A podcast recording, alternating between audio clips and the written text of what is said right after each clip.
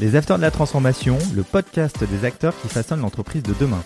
Un nouveau rendez-vous qui donne la parole aux dirigeants, présenté par Fanny Bourdin, une production Adéquancy.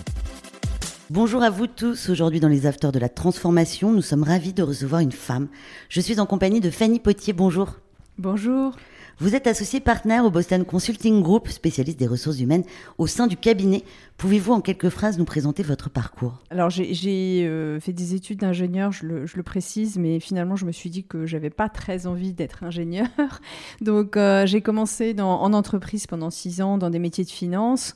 Je me suis dit là aussi, ah, je sais pas si j'ai envie d'être fonctionnel. Et, du coup je me suis dit non, j'avais envie d'aller dans le conseil. Donc je suis allée dans le conseil et puis finalement j'ai choisi le métier euh. Mais avant le, métier RH, j'ai surtout choisi le, sujet des gens en entreprise. On parle beaucoup du futur of work. Aujourd'hui, d'après vous, comment les entreprises ou les ressources humaines doivent-elles se réinventer? Alors, je vais commencer par un, cri d'enthousiasme euh, d'une certaine manière, même si la période est quand même euh, compliquée et difficile pour tout le monde Il en, faut. en entreprise. Mais euh, pour quelqu'un qui a choisi le sujet people et les RH depuis 20 ans, en fait, je suis assez heureuse de cette période parce que on s'est rendu compte à la fois en regardant en arrière que euh, les people c'était hyper important. Vous me pardonnerez les anglicismes dans la conversation. Et en regardant vers l'avenir, on s'est aussi rendu compte que euh, sans, sans les people, on n'arriverait pas à faire cette transition en matière de futur revoir. Donc on est vraiment dans la période des ressources humaines aujourd'hui et, euh, et des gens à plein niveau. Mais comment elles doivent se réinventer aujourd'hui, les ressources humaines? Ça va passer par quoi? le, métier lui-même, euh, bah, moi j'ai toujours, ayant travaillé beaucoup, euh, ayant beaucoup d'amitié pour cette fonction, je, ça fait quand même 20 ans que je travaille avec cette fonction, euh, je, dis toujours que la fonction a l'opportunité ou le devoir d'illustrer ce sur quoi elle accompagne le business dans, un, dans une transformation.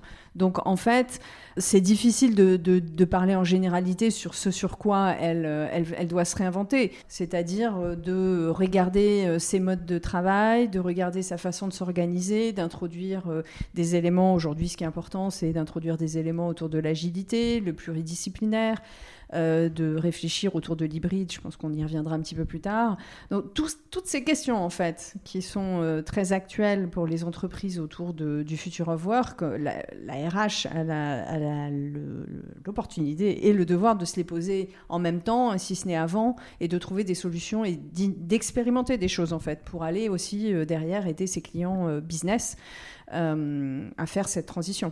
Est-ce que vous pensez que la crise sanitaire a transformé justement les enjeux des DRH Le DRH a été l'homme de la crise, ou la DRH a été la femme de la crise, vous me pardonnerez? Tous mes clients, clientes RH euh, sont d'ailleurs très fatigués aujourd'hui parce que les deux ans qui viennent de s'écouler, ça, les ont énormément mobilisés. Je pense qu'ils ont montré en fait une résilience énorme, une capacité d'adaptation énorme, euh, une capacité à trouver des solutions et euh, voilà, à innover et, à faire innover le business pour, euh, pour répondre à tous les enjeux sur lesquels on ne va pas revenir, mais qui ont été les nôtres là depuis deux ans. Donc ils se sont montrés quand même admirables. C'est une fonction. alors je vais, vous, faire une petite, parce que 20 ans d'expérience, je peux, citer deux, trois choses. Donc quand j'avais commencé dans le métier du conseil, il y avait un grand DRH groupe qui m'avait dit, alors Fanny, vous, vous savez, quand on est en instance de comité de direction et que le directeur financier s'exprime ou le directeur commercial s'exprime, euh, personne euh, n'ose le contredire ou n'ose euh, s'exprimer, hormis les, questions collectives qui sont adressées. Quand je m'exprime, tout le monde me donne des avis et des conseils sur la politique RH. Parce que c'est vrai que la tentation est forte de s'introniser RH euh, dès lors qu'on a une expérience petite ou grande en matière de management, par exemple. Ça va m'emmener à ma, question suivante. Quel est le rôle du manager dans les phases de transformation pour vous? Pareil, ça fait 20 ans qu'on entend parler du manager. Alors, le pauvre manager, j'ai envie de vous dire, parce que dans les phases de transformation, alors il y, a plusieurs niveaux de management. Hein. donc, il y, a tout ce qui est la population, euh, plutôt ce que j'appellerais le top leadership, qui est, assez accompagné et servi, en fait, dans les périodes de transformation et qui, est vraiment mobilisé, certes, mais qui a aussi beaucoup de moyens pour euh, cette mobilisation. Et puis, après, vous avez l'étage intermédiaire, qui est ce qu'on appelle le management intermédiaire, qui, euh, lui, ou elle doit faire, euh, doit en fait articuler la vision et la stratégie avec la réalité opérationnelle et qui jongle en fait avec énormément de, paradoxes et d'injonctions contradictoires, hein, particulièrement dans les périodes de transformation. Donc là, on est dans une période de transformation sans, sans précédent, puisque vous aviez plein de transformations en fait qui existaient avant la Covid. La Covid est venue accélérer un paquet de choses, est venue rajouter des dimensions à ces transformations, et donc paf, on en rajoute euh, sur les épaules du manager intermédiaire et de proximité qui est en charge finalement de résoudre toutes ces contraintes avec son équipe. Aujourd'hui, euh, moi je sens un grand désarroi en fait, euh, encore plus de cette population qui doit faire le business, hein, qui doit réaliser les chiffres du business avec ses équipes et qui en même temps doit intégrer et faire intégrer par l'équipe euh, énormément de, dimensions nouvelles en matière d'organisation du travail, en matière de façon de travailler ensemble, d'outils. On a accéléré la digitalisation énormément depuis deux ans. Hein. Enfin, ça a dû être déjà commenté dans les autres podcasts.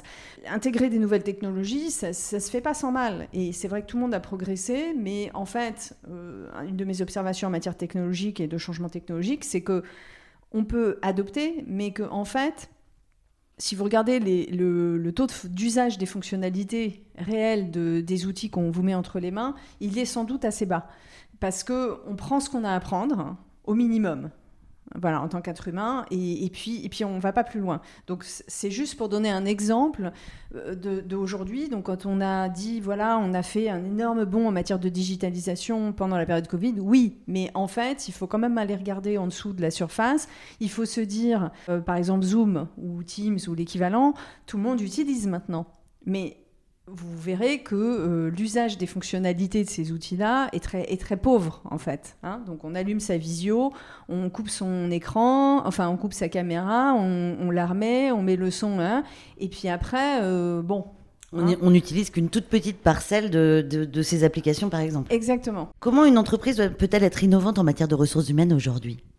Bah, moi, j'ai la conviction qu'il faut raisonner en, termes de persona, en fait. Donc, euh, alors, je je pense que ça, reste quand même une approche un peu innovante euh, chez, beaucoup dans, beaucoup d'entreprises. Donc un, un persona, c'est un groupe de, de salariés ou de personnes qui partagent des, caractéristiques communes. Donc on l'utilise beaucoup en marketing pour euh, identifier des besoins en termes de produits et de services. c'est pareil, en matière de ressources humaines, si vous voulez être au plus près des besoins et des attentes des collaborateurs dans leur vie euh, avant, pendant et, après l'entreprise, et euh, de, en fait, de réfléchir aux politiques autour de groupes qui partagent des besoins similaires. Là où ça a quand même pas mal évolué, c'est que Traditionnellement, on a tendance à le faire avec euh, une approche assez géographique, et puis après avec des critères démographiques qui sont un peu classiques, qui sont euh, des critères d'âge, des critères de genre, des choses comme ça, ou des critères de situation familiale, euh, le cas échéant. Mais je pense qu'en fait, en termes d'innovation, il faut aller un cran plus loin et, se poser la question des besoins réels des, gens, au-delà de quelques critères un peu sociodémographiquiques qu'on utilise pour les caractériser. Vous pensez qu'il est primordial que les entreprises aient une véritable culture de l'innovation aujourd'hui? Alors moi, l'innovation, euh, c'est ce qui me drive dans mon parcours depuis toujours. Donc euh, je, le dis euh, avec humilité, mais quand même avec du recul. moi, je suis plutôt un agent du changement. Donc je, n'aime pas trop le statu quo et j'ai toujours tendance à, vouloir le bousculer un peu. donc j'ai une fascination pour l'innovation parce que je pense que bah, c'est dans cette logique. C'est-à-dire que quand on a atteint un état stable, bon, comment peut-on aller plus loin, différemment euh, sachant que le, monde est en mouvement, si vous voulez. Donc on, pourrait rester dans un état stable si euh, ça bouge pas autour de nous. Mais comme ça bouge tout le temps, bah, il faut quand même euh, toujours euh, se poser la question de qu'est-ce qu'on fait après ou qu'est-ce qu'on fait de différent. Qu'est-ce que risque une, une entreprise qui justement n'a pas cette véritable culture de l'innovation aujourd'hui? Il y a des parties euh, qui fonctionnent, des, morceaux de l'organisation qui sont très bien dans un état stable, dans une dynamique d'amélioration continue et pas forcément d'innovation de rupture. Après, le, encore une fois, hein, les facteurs externes sont en évolution telle que à l'échelle quand même d'une entreprise, c'est important de se reposer la question régulièrement de, ce qui doit évoluer. Et est-ce que ça va d'évoluer à la marge ou est-ce qu'il faut faire des grands pas? Et je pense quand même que pour la plupart des entreprises aujourd'hui, il faut rester dans cette dynamique de, d'innovation, peut-être pas pour 100% de l'entreprise, mais pour certaines parties de l'entreprise, parce que, euh, parce que euh, l'environnement le, le, demande, en fait. Petit pas ou grand pas bah, Ça dépend, voilà, ça dépend de, de qui vous êtes, euh, ça dépend de votre taille, de votre point de départ. Mais euh, c'est aussi beaucoup par rapport à ce que font vos concurrents. La crise sanitaire actuelle a rabattu les cartes dans plein de domaines, on le sait bien. Quelles sont les transformations qui s'opèrent dans la consommation du bureau aujourd'hui? Alors c'est vraiment intéressant parce que je, je, pense que le bureau, avant, on n'y pensait pas. On y allait sans se poser la question. Bon, alors après, il y a des approches culturelles assez différentes quand même. Hein. Donc je vais parler pour la France où on avait une culture quand même assez faible du télétravail. Donc en France, on allait au bureau. Voilà. Et d'ailleurs, quand on n'allait pas au bureau, en fait, les gens qui n'allaient pas au bureau, c'était des gens qui, étaient plutôt décalés, en fait. Soit, euh, et ce qui, est, ce que, par exemple, ce qui, est, ce qui pouvait être dur dans une période de chômage, c'est de se dire, euh, bah, moi, je ne vais pas au bureau. Euh. donc, c'était vraiment un espace de socialisation, mais c'était sans y penser. Ce que, la Covid a, changé et la période qu'on vient de vivre avec euh, cette intensité forte de, rester à la maison, euh, bah, c'est que finalement on s'est dit euh, ah bah en fait on n'est plus obligé d'aller au bureau. Ou en tout cas, il y a plein de choses qu'on arrive à faire sans aller au bureau et qu'on a été obligé de faire. Finalement, on peut bouger les lignes. On voit qu'en France, en fait, le consensus s'établit à peu près à deux jours de télétravail.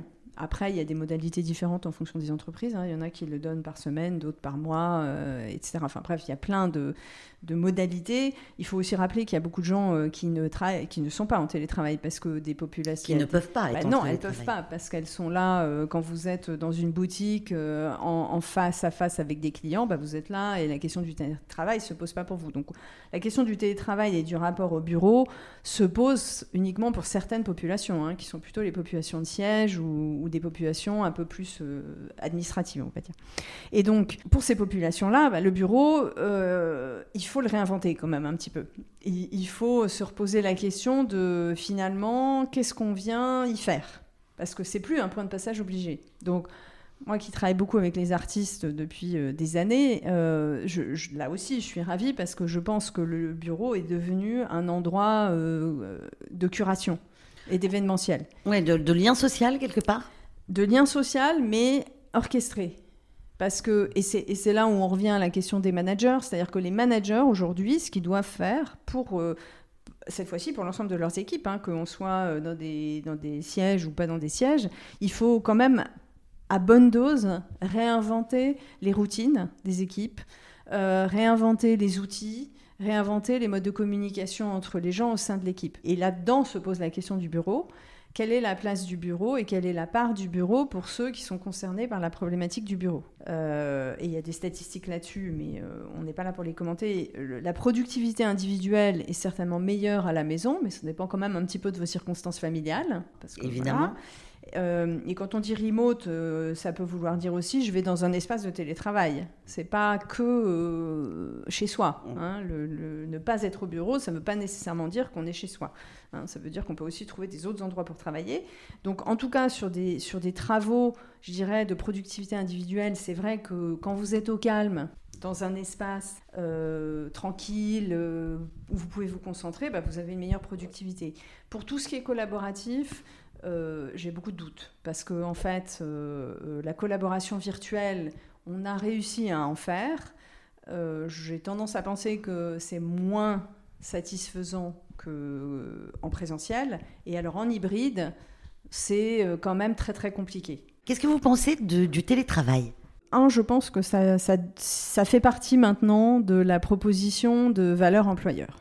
Donc on est passé, euh, et de nouveau je parle en France parce que c'était très intégré et très commun. Aux États-Unis Par exemple aux États-Unis, euh, pour des questions de coût de la vie dans les grandes villes, euh, et, où les gens en fait depuis très très longtemps, ou en Angleterre, hein, les gens font du, du commute depuis, depuis très longtemps et on n'en parle pas. Et moi qui travaille beaucoup avec des étrangers, on entend le chien qui aboie dans le jardin depuis très longtemps dans l'école, et ça va, on n'a pas d'état d'âme par rapport à ça. Moi je pense que c'est une bonne chose comme je viens de vous dire, je pense que c'est une bonne chose parce que ça permet de. C'est un élément de flexibilité.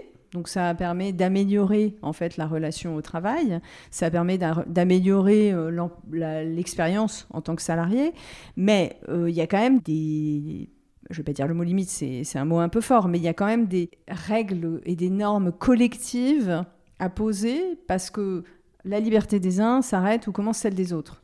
Donc, moi, ça peut m'arranger de travailler le mardi matin chez moi parce que X, Y, Z, parce que justement, mes enfants sont pas là, ils sont à l'école, il n'y a personne et c'est le bon moment pour moi. Mais si les réunions d'équipe ont besoin d'être là parce que, à contrario, les autres n'ont pas cette flexibilité euh, chez eux ou ils n'ont pas un WeWork ou je sais pas quoi, et, c'est ce moment-là dont on a besoin pour être en collectif, tout le monde ne va pas s'y retrouver, si vous voulez, en matière de télétravail. Donc, ce qu'on voit aujourd'hui, c'est que les entreprises, elles ont donné une norme un peu collective, qui est quand même assez flexible, qui n'est pas très détaillée, volontairement. Est-ce que vous pensez qu'elle devrait l'être plus? Je vais faire une métaphore. C'est comme, quand vous, c'est comme en politique. Si vous voulez que quelque chose soit appliqué, vous faites une règle. Et là, bon, la loi, c'est la loi. En entreprise, bah, alors après, si vous voulez, la, ligne est fine entre euh, la loi et la, et la perception d'un vécu bureaucratique de la norme qui s'impose à vous. En entreprise, c'est pareil en entreprise, il faut faire confiance aux gens. Je pense que c'était important de normer euh, quelque chose autour du télétravail, particulièrement en France, encore une fois, parce qu'on partait d'un point qui était très bas et qui s'était très controversé comme sujet. Donc, on a bougé les lignes. Maintenant, je ne pense pas que par accord d'entreprise, on ait à dire euh, et alors ça va se faire de telle heure à telle heure, tel jour, tel jour, etc., etc. Ça, je vais vous dire, on l'a déjà fait pour les RTT.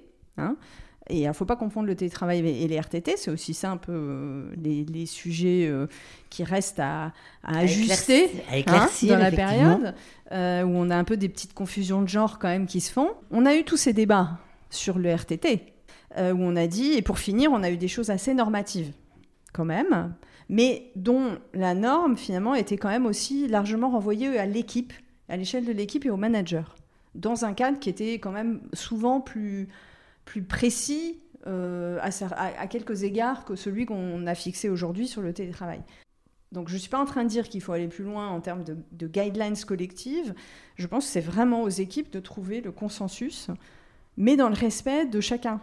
C'est-à-dire que euh, on ne peut pas faire du 1 plus 1 plus 1 plus 1 plus 1. Tout le monde ne peut pas juste ajouter ses contraintes. Il va falloir, et c'est pour ça que c'est compliqué, c'était votre question sur le management, c'est pour ça que c'est pas simple, parce qu'il va falloir faciliter des décisions compliquées euh, où des prérogatives individuelles euh, vont s'exprimer fortement et puis euh, il va falloir bah, faire un collectif. Merci beaucoup Fanny Potier d'être venue nous rendre visite sur le plateau des Afters de la Transformation. On est ravis de vous avoir eu. Merci à vous de nous suivre. N'oubliez pas que vous pouvez retrouver toutes nos émissions sur les plateformes de podcast et sur la page LinkedIn des Afters de la Transformation, bien sûr. À la semaine prochaine. Merci beaucoup. Au revoir. Au revoir. Les Afters de la Transformation, une émission à réécouter et à télécharger sur adconci.com et toutes les plateformes de podcast.